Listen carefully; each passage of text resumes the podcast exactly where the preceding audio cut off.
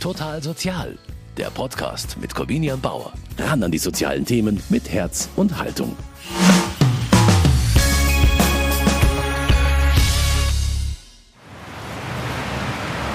Der Isartorplatz in München. Autos zwängen sich durch den Verkehr, Passanten laufen zügig den Gehweg entlang. Es ist kalt. In einem kleinen Park am Platz liegt der Eingang zur S-Bahn-Haltestelle. Nicht weit davon entfernt, auf einer grünen Parkbank, sitzt Franz. Er hat einen dichten grauen Bart. Auf dem Kopf trägt er einen Trachtenhut mit Feder. Auf seinem Schoß liegt eine rote Decke gegen die Kälte. Franz ist obdachlos, wie schätzungsweise rund 9000 Menschen in München. Lucy ist das egal. Die Berner Sennenhündin ist Franz zugelaufen und immer an seiner Seite. Mit einem roten Tuch um den Hals sitzt sie zu seinen Füßen. Seit einiger Zeit bekommen die beiden regelmäßig Besuch. Der kleine Max hätte selbst gern einen Hund. Weil die Wohnung der Eltern aber zu klein ist, besuchen Max und seine Mutter Ute nun regelmäßig Franz und Lucy, um mit ihnen zu spielen und zu ratschen. Die vier gibt es aber nicht wirklich. Zumindest nicht genau so. Sie sind Protagonisten eines Kinderbuchs. Über das Wünschen, so der Titel der Geschichte. Sie soll Kindern das Thema Obdachlosigkeit näher bringen und erklären, warum leben Menschen auf der Straße. Dieser Frage geht das Kinderbuch auf den Grund. Geschrieben wurde es von Cornelia Pagel.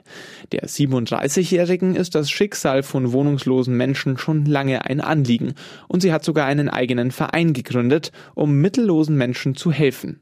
Für diese Ausgabe von Total Sozial habe ich Pagel getroffen und mit ihr über die Arbeit ihres Vereins und die Entstehung des Buchs gesprochen. Daran waren nämlich auch wohnungslose Menschen beteiligt. Sie haben die Bilder im Buch gemalt und so ihre eigenen Erfahrungen von der Straße in das Buch einfließen lassen. Dass Kunst nicht nur eine Botschaft vermitteln kann, sondern auch eine wichtige Therapie sein kann, das lerne ich in der Werkstatt Einzelstück. Hier sind die Illustrationen für das Buch entstanden. Auch dort war ich für diese Folge von Total Sozial. Ich bin Corbina Bauer und es freut mich, dass Sie heute mit dabei sind.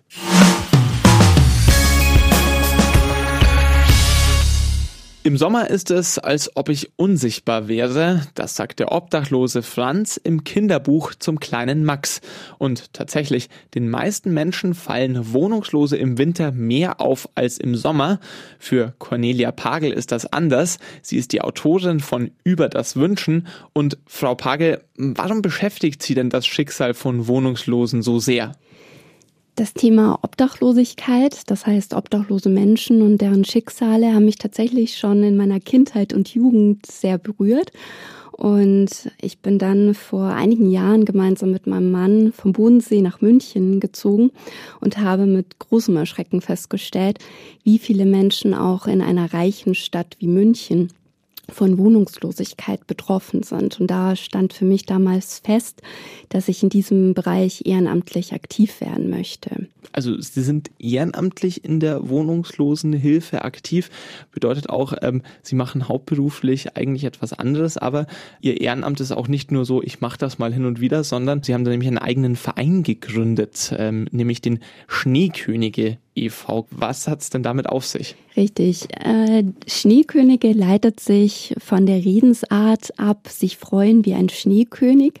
Und genau das wollen wir erreichen. Wir möchten, dass wohnungslose Menschen sich freuen. Wir möchten Lebensfreude verschenken, Hoffnung geben und die Menschen motivieren, ihren doch recht schweren Weg weiterzugehen. In der Wohnungslosenhilfe, da geht es ja auch viel darum, erstmal Menschen ein Dach über dem Kopf zu geben. Aber die Bedürfnisse von wohnungslosen Menschen, die gehen ja noch darüber hinaus. Und eine Freude bereiten, das wollen Sie, indem Sie den Menschen Wünsche erfüllen. Das ist ein interessantes Konzept. Wie sind Sie darauf gekommen? Richtig. Natürlich ist bezahlbarer Wohnraum das Allerwichtigste für die Betroffenen. Aber wir haben einfach festgestellt, hier in München ist das Hilfesystem in Summe sehr, sehr gut. Und hier macht das einfach Sinn, an bestehenden Hilfsprojekten anzuknüpfen. Und was den Menschen aus unserer Sicht am allermeisten fehlt, neben bezahlbarem Wohnraum, ist Nahrung für die Seele. Und aufgrund dessen sind wir eben auf die Idee gekommen, einen Verein zu gründen, der Wünsche erfüllt. Es gibt solche solche Vereine für schwerkranke Kinder, für äh, sterbenskranke Erwachsene, aber wir konnten keinen Verein finden, der wohnungslosen Wünsche erfüllt. Also man kann quasi einfach einen Wunschzettel an Sie richten. Genau, die Wünsche sind so individuell verschieden, wie auch Menschen verschieden sind. Wir haben in der Vergangenheit über 700 Herzenswünsche erfüllen können es sind kleine Wünsche, aber auch größere Wünsche. Wir erhalten diese von unseren Kooperationspartnern. Wir arbeiten mit verschiedenen wohnungslosen Einrichtungen in München zusammen. Von diesen bekommen wir die Wünsche übermittelt. Diese stellen wir in der Regel dann direkt auf unserer Website ein und finanzieren die Wünsche über Fundraising.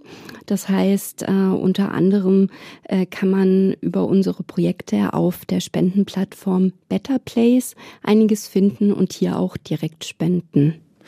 Da gehören Wünsche dazu, wie zum Beispiel eine E-Gitarre. Aber es gehören natürlich auch Notwendigkeiten dazu, wie zum Beispiel Brillengestelle. Diesen Verein, den gibt es eben seit 2015.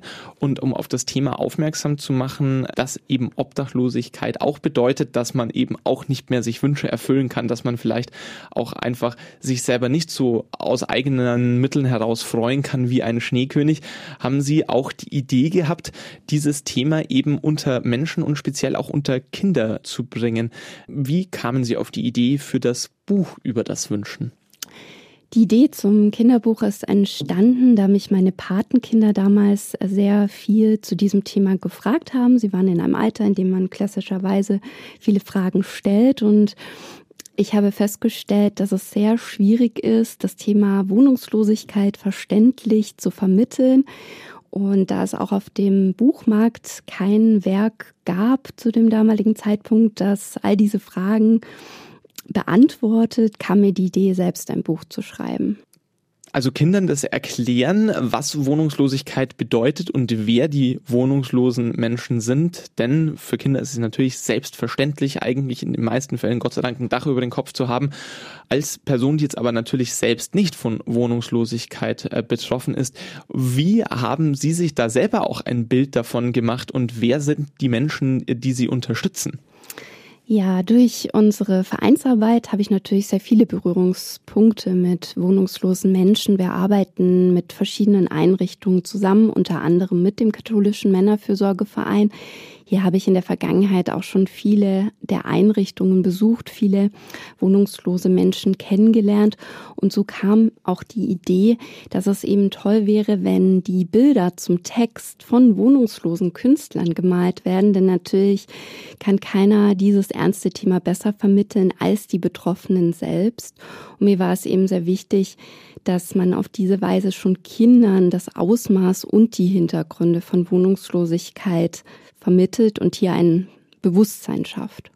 Entstanden sind die Bilder im Kinderbuch über das Wünschen im Haus an der Knorrstraße, einer wohnungslosen Einrichtung des katholischen Männerfürsorgevereins in Milbertshofen.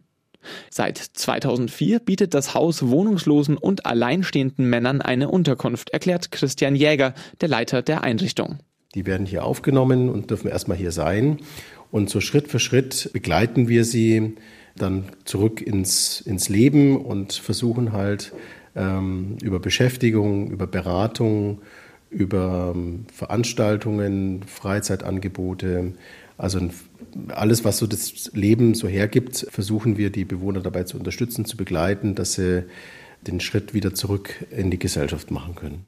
51 Männer leben in der Knorrstraße. Manche haben mit Suchterkrankungen zu kämpfen, andere mit psychischen Problemen. Jeder hat eine ganz persönliche Geschichte, weiß Jäger. Manche, die sind noch sehr jung, die haben noch keine Ausbildung gemacht, die haben noch das ganze Leben vor sich und manche haben schon sehr, sehr viel erlebt und haben dann eben alle das gemeinsam, dass sie eben nach und nach nach Möglichkeiten suchen, wieder Fuß zu fassen, dass sie in eine eigene Wohnung äh, kommen, dass sie sich selber wieder versorgen, weil hier im Haus ist praktisch eine Rundumversorgung. Das heißt, äh, die Bewohner, wenn sie hier ankommen, müssen sich um nichts kümmern. Die können sich erstmal erholen. Das kann man sich ein bisschen so vorstellen wie eine längere Kur, wo halt jeder dann zu sich kommen kann und neue Lebensperspektiven entwickeln kann. 18 Monate dauert dieser sogenannte Übergangsbereich, in dem sich entscheidet, ist der Bewohner bereit, in ein geregeltes Leben zurückzukehren oder braucht er langfristige Unterstützung. Beide Möglichkeiten sind dafür gedacht, ehemals Wohnungslosen die Zeit zu geben, die sie brauchen, erklärt Jäger. Im Schnitt leben die Männer etwa zwei Jahre in der Knorrstraße. Gerade für die Menschen, die hier sind, ähm, die erhalten den Druck nicht aus. Das heißt, sie brauchen einfach eine gewisse Zeit, sich weiterzuentwickeln. Ähm, das, da gibt es, finde ich, ein sehr schönes Bild. Also auch wenn man an dem Gras zieht, wächst, nicht, wächst es nicht schneller. Und, ähm, und so haben wir einfach genügend Zeit, dass jeder individuell schauen kann, äh, wie er sich weiterentwickelt und äh, wann er dann auch den Absprung von hier schafft. Langfristig ist das Ziel des KMFV immer, den Männern einen Weg zurück in ein selbstständiges Leben zu ermöglichen. Vor allem mit einer geregelten Arbeit und einer Wohnung. Unterstützung bekommen die Bewohner dabei von einem 29-köpfigen Mitarbeiterteam. Sie bieten psychologische Beratung, sorgen für sozialpädagogische Betreuung und bemühen sich darum, dass die Bewohner untereinander Anschluss finden. Christian Jäger ist überzeugt, für die Resozialisierung müssen die Bewohner Ziele und auch Wünsche haben und brauchen eine begründete Hoffnung, dass sich Träume auch erfüllen. Mit dem Verein Schneekönige von Cornelia Pagel arbeitet man deshalb schon seit Jahren zusammen. Wir hatten ja zum Beispiel hier im Haus von den Schneekönigen einen Skitag. Da sind wir mit Bewohnern zusammen zum Skifahren gegangen. Und das wäre finanziell nie möglich gewesen. Skifahren ist einfach ein sehr teurer Sport und äh, die Schneekönige haben es uns ermöglicht. Und für die Bewohner, die da dabei sein durften, übrigens, übrigens sehr gute Skifahrer, die haben das so genossen. Und das sind halt so Dinge, die man sich im Alltag nicht ähm, leisten kann. Und die Schneekönige sind da so ein bisschen ein Lichtbild für uns, weil die einfach Dinge ermöglichen, die normalerweise nicht gehen und für die Bewohner einfach eine schöne Sache bedeutet. Wer nichts hat, darf sich trotzdem etwas wünschen. Die Idee zum Kinderbuch hat Jäger deshalb von Anfang an unterstützt. Wohnungslose und bedürftige Menschen gehören zur traurigen Realität jedes Stadtbilds. Viele Erwachsene gewöhnen sich daran und werden vielleicht auch ein bisschen immun dagegen. Gerade deshalb findet Jäger das Kinderbuch der Schneekönige auch so gut. Kinder haben einfach nochmal einen unmittelbaren Zugang. Also die stellen direkte Fragen, die können gar nicht verstehen, warum das so ist. Also warum sitzt da jemand auf der Straße? Das beschreibt ja das Buch auch ganz schön, dass der Max einfach die Mama fragt ja, wieso hat der keine eigene Wohnung? Das kann doch gar nicht sein. Und auch so den direkten Impuls zu helfen. Also, das, äh, dass sich Kinder eben nicht damit abfinden wollen, dass es sowas gibt, ähm, davon können wir Erwachsene auch lernen. Besonders authentisch und lebendig wird das Buch durch die Bilder und Perspektiven von ehemals Wohnungslosen. Einer der Bewohner des Hauses an der Knorrstraße ist Uwe Fittinghof. Ich treffe ihn vor der Einrichtung. Zu viel Arbeit warf ihn vor knapp 15 Jahren aus seinem Leben. Mit Mitte 30 landete er auf der Straße. In eine Hilfseinrichtung wollte er damals aber zuerst nicht. Und habe gemeint, ja, ich pack das auf der Straße auch, aber es ist halt vom Geld her nichts reingekommen. Und das Bittere vom Ende war dann, dass ich dann nachts immer zum Flaschensammeln gegangen bin auf der Straße und ja, dadurch unweigerlich auch in, in, in Alkohol abgestürzt bin. Und irgendwann habe ich es halt gesundheitlich auch nicht mehr geschafft und habe gesagt, okay, ich muss mir doch Hilfe suchen und äh, in, die, in, die, in, in irgendeine festere Struktur wieder reinzukommen. Seit sechs Jahren lebt er nun im Haus an der Knorrstraße. Seitdem nimmt er regelmäßig an der Kunsttherapie der Einrichtung teil. Nur wenige Schritte vom KMFV-Haus an der Knorrstraße entfernt liegt die Werkstatt, in der die Kunsttherapie für die wohnungslosen Männer stattfindet. Einzelstück heißt sie, denn alles, was hier an Kunst entsteht, ist einzigartig und individuell. So wie die Künstler, die wohnungslosen Männer. Neben Uwe Fittinghof sind heute noch sechs weitere Teilnehmer gekommen. Geleitet wird die Runde von der Kunsttherapeutin Isabel Huttner. Ja gut, dann ähm, legen wir gleich los. Heute wird gemalt. Aufgabe ein Baum, bestehend aus den drei Grundfarben Rot, Gelb und Blau. Und zwar tun wir erstmal mit Maskierflüssigkeit sozusagen weiße Flächen frei halten. Das ist dann alles ein bisschen zufällig, aber da kann man zum Beispiel dann gut die Blätter hin tun. Und da tappen wir jetzt etwas im Dunkeln, aber das macht nichts. Mit dicken Pinseln verstreichen die Männer die weiße Flüssigkeit auf dem Papier. Die Bögen sind mit Tesa Crepe am Tisch festgeklebt. Gemalt wie heute wird aber nicht in jeder Therapiestunde, erzählt einer der Teilnehmer. Hier gibt es auch äh, äh, Tonarbeiten, also hier wird getöpfert und, und, und naja, Was gibt es denn hier noch so, so gebastelt wird? Also äh, Bücher geschrieben. ja, alles, worauf wir eigentlich Lust haben. Zuerst muss die weiße Maskierflüssigkeit nun trocknen. Noch ist vom geplanten Baum gar nichts zu sehen, aber das wird schon noch. In den Regalen der Werkstatt stehen andere Kunstwerke, die hier schon entstanden sind. Vasen und Tassen aus Ton, mit bunter Emaille verziert. Liebevoll detailliert gearbeitete Motorräder und Traktoren als Holzspielzeug und das Buch über das Wünschen. Uwe Fittinghaus kann sich noch gut daran erinnern, wie es mit dem Projekt losging, erzählt er in einer kurzen Pause, während sein Bild trocknet. Also die Idee war mir am Anfang, also ist an uns herangetragen worden von der Kunsttherapie und äh, wir hatten den Text bekommen und sollten uns dazu was einfallen lassen. Äh, haben wir mir gedacht, okay, bei den ersten Sitzungen schaust dir das mal an, ob du da was entwickeln kannst oder malen kannst. Ich war dann so an der Idee, vielleicht Hintergründe zu malen und äh, dadurch auch habe ich auch Kontakt äh, mit den Schneekönigen. Inzwischen gibt es die Geschichte sogar nicht mehr nur als Buch, man kann sie auch hören, in Lesungen. Heißt, wir sind drei, vier Leute, die das Buch in der Zwischenzeit eingelesen haben. Einer spielt den Franz, einer spielt den Max, einer spielt die Mutter von Max und einer spielt den Vorleser. Die Lesungen sollen dann in Kindergärten und vielleicht auch in Grundschulen gehalten werden. Kinder wie der kleine Max im Buch haben weniger Berührungsängste zu Wohnungslosen. Das ist auch die Erfahrung von Uwe Fittinghaus. Gleichzeitig sind sie besonders neugierig, warum es Wohnungslose überhaupt gibt. Mit dem Buch und als Vorleser will Fittinghaus Kindern einen Einblick in dieses Leben geben. In der heutigen Zeit kann jeder auf der Straße landen. Und was mir wichtig ist, den Kindern, solange sie klein sind, so eine gewisse Sensibilität beizubringen, weil sich ein kleines Kind vielleicht in dem Alter vielleicht mehr mit sozialen Themen auch äh, auseinandersetzen kann, wie ein Erwachsener oder einer, der jetzt gerade volljährig geworden ist, der vielleicht ganz andere Ideen hat. Und ein Kleinkind, das von klein auf sensibilisiert wird, dass es solche Sachen gibt, ist, ist da ganz anders dann in ein paar Jahren vielleicht einmal auch bereit dazu, auch in anderen Bereichen vielleicht sozial irgendwie sich zu engagieren. Zurück in der Werkstatt. Kaum ist die Maskierflüssigkeit trocken, werden die Blätter schon wieder nass. Isabel Huttner befeuchtet das Papier mit einem Schwamm. Wichtig für den nächsten Schritt. Gut, nächster Schritt, wenn das Papier feucht ist, nehmen wir mal die blaue Farbe. Mit dem dicken Pinsel möglichst. Blau ähm, anmalen. Das ist dann sozusagen der Himmel. Und das ganze Blatt mit Blau. Jetzt wird sichtbar, wo zuvor die weiße Maskierflüssigkeit verwendet wurde. Da die blaue Farbe nicht auf diesen weißen Stellen haftet, entstehen Wolken am frisch gemalten Himmel. Okay. Nächster Schritt ist gelb. Und da fangen wir jetzt von unten an, weil dann gibt es grün. Und das ist dann sozusagen die Wiese oder äh, der Boden und den kann man so weit hochziehen, wie man möchte. Nach und nach entsteht so der Hintergrund. Danach entstehen sieben unterschiedliche Bäume. Die Bilder, die die Bewohner der wohnungslosen Einrichtung an der Knorrstraße heute gemalt haben, müssen trocknen. Ich nutze die Gelegenheit und spreche ausführlicher mit Kunsttherapeutin Huttner. Sie hat die Gestaltung des Kinderbuchs über das Wünschen angeleitet und das war ein ganz anderes Projekt als die Bilder von Bäumen, die heute gemalt wurden.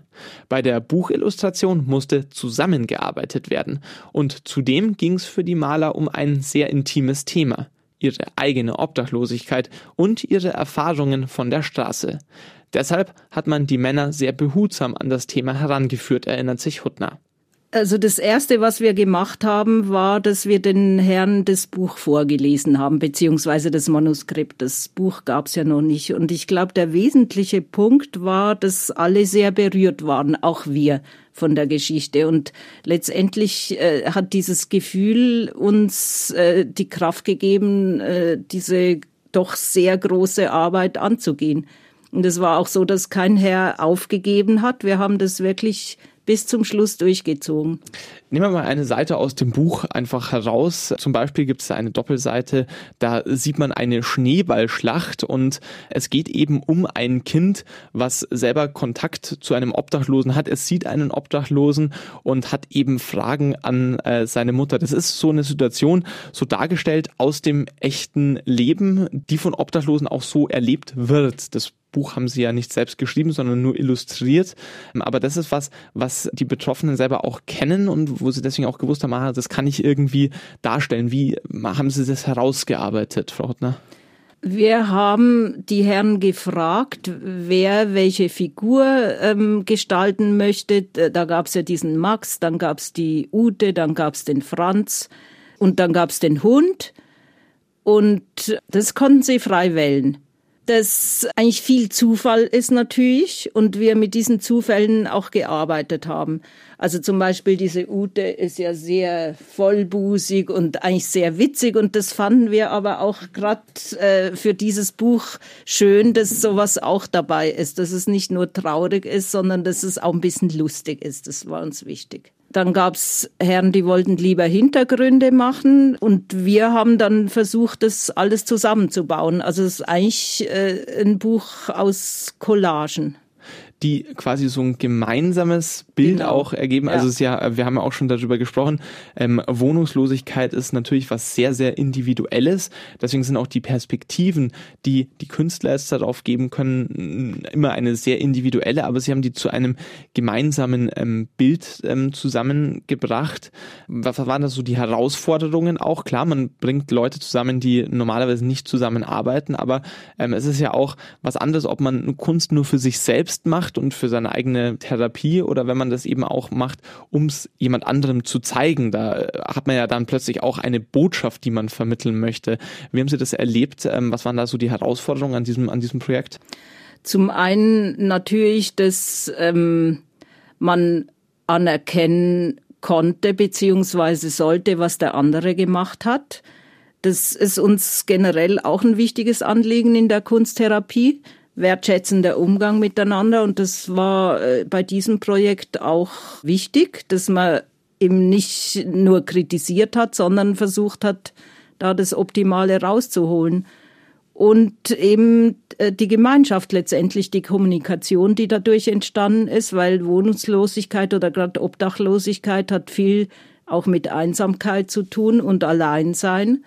Und ähm, dieses Projekt hat einen Austausch gefördert. So. Okay. Die Bilder in der Kunstwerkstatt Einzelstück sind fertig. Mit Tesa Krepp klebt Kunsttherapeutin Isabel Huttner die sieben Bilder an die Wand. Siebenmal das gleiche Motiv. Ein Baum. Alle mit der gleichen Technik und denselben Farben gemalt. Trotzdem sind sieben vollkommen unterschiedliche Bilder herausgekommen. Zum Schluss jeder Therapiestunde tauschen sich Huttner und die Teilnehmer deshalb über ihre Bilder aus. Uwe Fittinghaus ist nicht ganz glücklich mit seinem Werk. Also ich bin noch nicht fertig. Äh, sollte eine stürmische Herbststimmung sein. Der Baum so halb am Entwurzeln. Wie kamen Sie jetzt darauf, dass der entwurzelt wird? Weil Sie hätten ja auch sagen können, ich mache einen Baum, der gut in der Erde steht und äh, da seit äh, vielen Jahren ist und viele Jahre auch noch da sein wird. Man weiß es ja noch nicht, ob er noch länger da ist oder ob er weg ist. Äh, es ist halt so, dass in letzter Zeit wieder viele Herbststürme waren und auch äh, ja, äh, ja, Umweltkatastrophen und so. Und das hat, ist halt ein bisschen auch ins Bild mit eingelaufen. So ist das mit den Bildern, die im Einzelstück entstehen. Sie sind immer auch inspiriert vom richtigen Leben. Die Bilder im Kinderbuch über das Wünschen sollen dieses echte Leben Kindern zeigen und erklären. Das war den teilnehmenden Männern aus dem Haus an der Knorrstraße des KMFV wichtig. Zudem soll die Geschichte um den kleinen Max und den obdachlosen Franz zeigen, jeder Mensch hat und braucht Wünsche. Kinder genauso wie Erwachsene, Obdachlose genauso wie nicht bedürftige Menschen. Hier zu helfen ist das Anliegen des Vereins Schneekönige von Cornelia Pakel. Und wer selbst mal einem bedürftigen Mitmenschen einen Wunsch erfüllen will, der kann einfach mal vorbeischauen auf der Homepage unter schneekönige.org und sich dort den Wunschzettel anschauen. Die Spenden kommen sicher an, garantiert Pagel. Es besteht immer die Möglichkeit, direkt auf unser Spendenkonto zu spenden mit einem entsprechenden Verwendungszweck. Oder ähm, wenn man über Better Play spendet, kann man uns jederzeit gerne eine E-Mail zukommen lassen und dann wird das entsprechend berücksichtigt. Und damit war es das von dieser Sendung total sozial. Die ganze Folge können Sie sich noch einmal in voller Länge anhören unter münchner-kirchenradio.de im Podcast-Bereich oder Sie abonnieren total sozial beim Streamingdienst Ihrer Wahl. Ich bin Corbina Bauer, sage danke fürs Zuhören, alles Gute und bis zum nächsten Mal. Total Sozial, ein Podcast vom katholischen Medienhaus St. Michaelsbund, produziert vom Münchner Kirchenradio.